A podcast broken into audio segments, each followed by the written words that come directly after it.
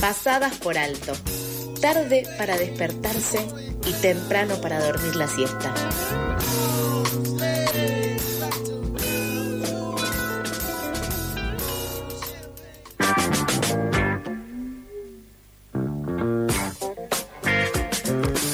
Pasaditas las ocho y media de la mañana, vamos a ir con la primera entrevista de Pasadas por Alto en FM La Tribu. Docentes y estudiantes de la ciudad de Buenos Aires marcharán hoy a la legislatura en reclamo de mayor presupuesto para la educación, mejores condiciones laborales y salarios y el arreglo de los problemas edilicios, la falta de calefacción de las escuelas, por ejemplo. Así es también, bueno, la movilización que también tendrá como eje el rechazo a las modificaciones al estatuto docente y el respeto a las diversidades se realizará a partir de las 17 desde la esquina de Córdoba y Ayacucho, en el barrio de Balvanera, rumbo a Perú 160, sede de la legislatura bajo el lema en defensa de la educación pública. Para ampliar la información estaremos en contacto con Jorge Adaro, maestro de grado de la escuela número 19 y secretario adjunto de ADEMIS. Hola Jorge, buen día. Nicolás y Nehuen te saludan al aire de FM La Tribu.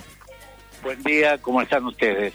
Bien, todo bien, gracias por estos minutitos. Vamos con la primera pregunta. ¿Cuáles son los principales reclamos de la marcha de hoy?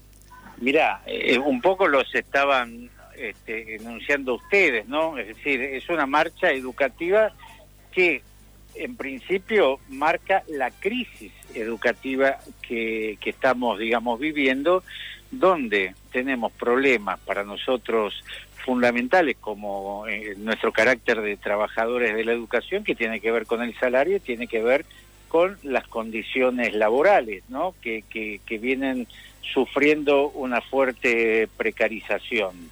Eso desde ese punto de vista. Y después, más vinculado a, a, a las escuelas, a nuestros alumnos y alumnas, eh, tenemos, digamos, desde los problemas ya crónicos de infraestructura, de mantenimiento, en estos momentos lo que lo que prima es la denuncia, digamos, de las escuelas sin calefacción. Ayer mm. o antes de ayer, ya no me acuerdo, hubo una este, un frazadazo, por ejemplo, en la escuela 2 de Lugano, ¿sí?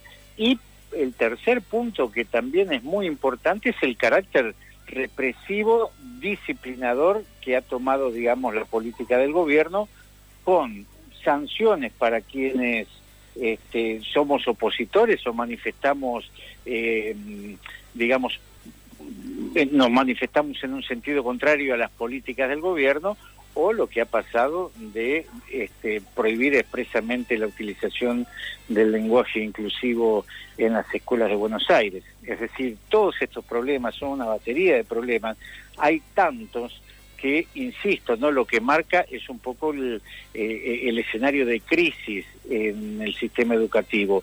Un escenario de crisis que evidentemente puede, digamos, reflejarse en todo el país, ¿sí? porque la falta de presupuesto es un problema estructural, pero que se ve agravado, digamos, en el caso nuestro de la Ciudad de Buenos Aires, entre otras cosas, porque hay subejecución de partidas presupuestarias y porque estamos hablando de eh, de la ciudad o de la del distrito más rico de, la Argentina, con lo cual a la conclusión que llegamos es que siendo, digamos, eh, el distrito con mayor eh, capacidad de recursos y la situación se encuentra de este modo, significa que es una política consciente de vaciamiento de la escuela pública y es lo que vamos a denunciar en conjunto entre docentes, estudiantes este, y por supuesto comunidad educativa hoy en esta movilización que bien dijiste va a terminar en la legislatura de la ciudad.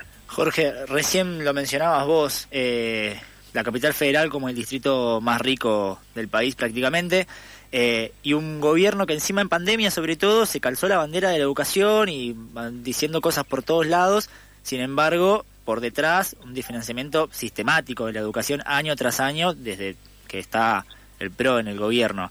Con las cifras que se denunciaron estos días del 20% de escuelas con problemas edilicio y el 10% de calefacción, sumado a la marcha del día de hoy, ¿tuvieron alguna respuesta de el lunes que salieron estas cifras a hoy, antesala de la marcha? ¿Hubo algún funcionario, alguien que se haya comunicado, que haya dicho algo al respecto y haya acercado, por ejemplo, algún tipo de solución o algo para conversar?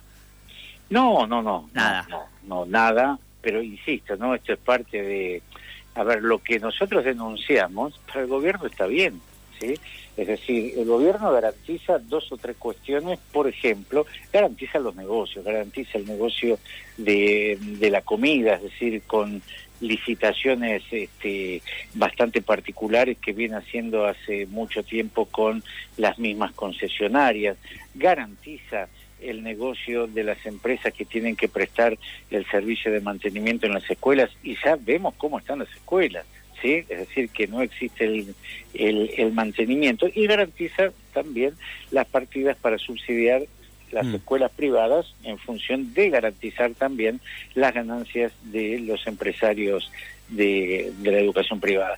Entonces, ese es el objetivo del gobierno. Lo demás, eh, tenemos obviamente no solamente miradas distintas, sino que tenemos proyectos de, de escuelas distintas en relación a cómo deben estar nuestros pibes y pibas, pero también para qué queremos formar a nuestras alumnas y alumnos. Y este es el gran debate y esta es la gran reforma que viene haciendo el gobierno. Pensemos En las pasantías, pensemos en la secundaria del futuro, Mm. pensemos en quitar, digamos, materias que tengan más que ver con lo expresivo, lo humanístico, sí, para poner matemáticas financieras, en fin, ¿no? Son dos modelos en pugna, dos modelos en tensión que sin ningún tipo de duda va a seguir, digamos, este, llevando a, a- a escenarios de, de, de conflicto, ¿no? Jorge, eh, quiero que consultarte sobre el impacto que tuvo en las escuelas eh, la prohibición del lenguaje inclusivo. ¿Cómo se vivió en la comunidad educativa en el día a día? Mira, eh, la verdad que depende de los lugares, pero eh, yo estoy convencido que, no voy a decir nada nuevo, pero confirmar en todo caso que cuando vos prohibís, lo que haces es este, reafirmar, digamos, eso que se prohíbe. Eh, a mí me parece que inclusive el gobierno, el gobierno viene tirando este tipo de, de- de- de iniciativas que después no las este, no las profundiza porque en la escuela media fundamentalmente no hay modo que los chicos y las chicas digamos cambien el modo de hablar porque a una señora se le ocurre digamos levantarse una mañana más reaccionaria que de costumbre y decir Hmm. esto no se hace. Eh, mirá, hubo cosas interesantes, por ejemplo, en las escuelas primarias eh, eh, nos han mandado fotos, nosotros por lo general, viste, tenemos los carteles de bienvenidos, había escuelas que por Sí. supuesto ya eran bienvenides o con la X, este, entonces mandaban fotos de las maestras sacando eh, la X pero no poniendo nada, es decir, dejando un lugar vacío en señal de protesta. Eh, hoy por hoy me parece que es una medida que, insisto, que, que de muy difícil aplicación y que la propia ministra entiende que es una barbaridad, no solo lo que ha hecho, sino, digamos, los fundamentos que, que desarrolló para sostener una medida que es totalmente inviable y que, insisto, fortalece sí, no solamente la utilización del lenguaje inclusivo por quienes lo venían, este, ya se lo, se lo habían apropiado, sino que generó un debate, ¿no? Poner nuevamente en escena este tipo de discusiones que siempre es bueno, digamos, que sea parte de la agenda. Sí, generó un debate tal cual como decís vos. Yo comparto lo que decís, que la prohibición quizás envalentona que quienes están de acuerdo lo utilicen justamente a modo de reclamo, aparte y por convicción política, y también es parte de esta lógica contradictoria que hablábamos, así como en educación se llenan la boca hablando de la preocupación por la educación, pero desfinancian sistemáticamente las partidas presupuestarias. Por un lado te prohíben el lenguaje inclusivo, pero ayer 28 de junio, Día del Orgullo, te pintan el obelisco con los colores de la bandera. Eh, Totalmente. tal cual. Claro, y también me quedo pensando con- con respecto a, a- a los alimentos en las escuelas públicas. ¿De hace cuántos años yo vengo escuchando, bueno, de cuando yo estaba en la secundaria, 2012, 13, 14, 11, 10, por ahí, ya de ahí ya se venían tomando colegios porque la comida que recibían lo- las secundarias no era tal, no era comida. Era algo, algo insípido que recibían de- en pésima calidad. Y eso sigue igual por lo que nos decís, Jorge. Mm, A ver, este, por, por la fecha que, que indicaste, digo que no. Claro. Eh, esto está peor. En el medio, por ejemplo, este, se sacó el pan, no sé si se acuerdan, que, que fue una de las medidas que que tomó el gobierno Hmm. porque los chicos comían mucho hidrato, entonces este, no hubo no hubo más pan en las escuelas, pero eh, también lo que ha bajado, además de, de- de la calidad, es el gramaje, es la cantidad de alimento que, que se le da a los niños. Nosotros hemos hecho registros fotográficos este, el año pasado, donde, digamos, en invierno lo que se les daba era un vasito de yogur y a la mitad, digamos, de su, de su capacidad. Entonces, no solamente hay una caída importante en la calidad del alimento que se les da, digo, las hamburguesas que comen, la verdad que yo los invitaría a que las coman, o por lo menos que las miren y que tomen una decisión, este, sino que también es eso, o sea, no hay no hay una cantidad adecuada para los pies y no vamos a decir, digamos, sobre todo en, en los sectores, digamos, más desprotegidos, eh, más periféricos de la, de la ciudad de Buenos Aires, lo que cuesta a las familias tener que hacer un trámite absolutamente engorroso para lograr la beca del comedor. ¿sí? Es decir, todo está preparado para complicarle la vida fundamentalmente, insisto, a los que menos posibilidades tienen.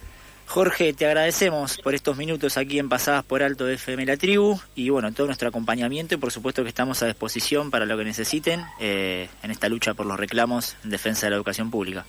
Bueno, muchas gracias como siempre, que tengan un buen día y también a disposición para cuando ustedes lo consideren. Te mandamos un abrazo. Abrazo. Pasaba Jorge Adaro, secretario adjunto de ADEMIS, en el marco de la movilización que se hará esta tarde hacia la sede de la legislatura porteña bajo el lema En defensa de la educación pública.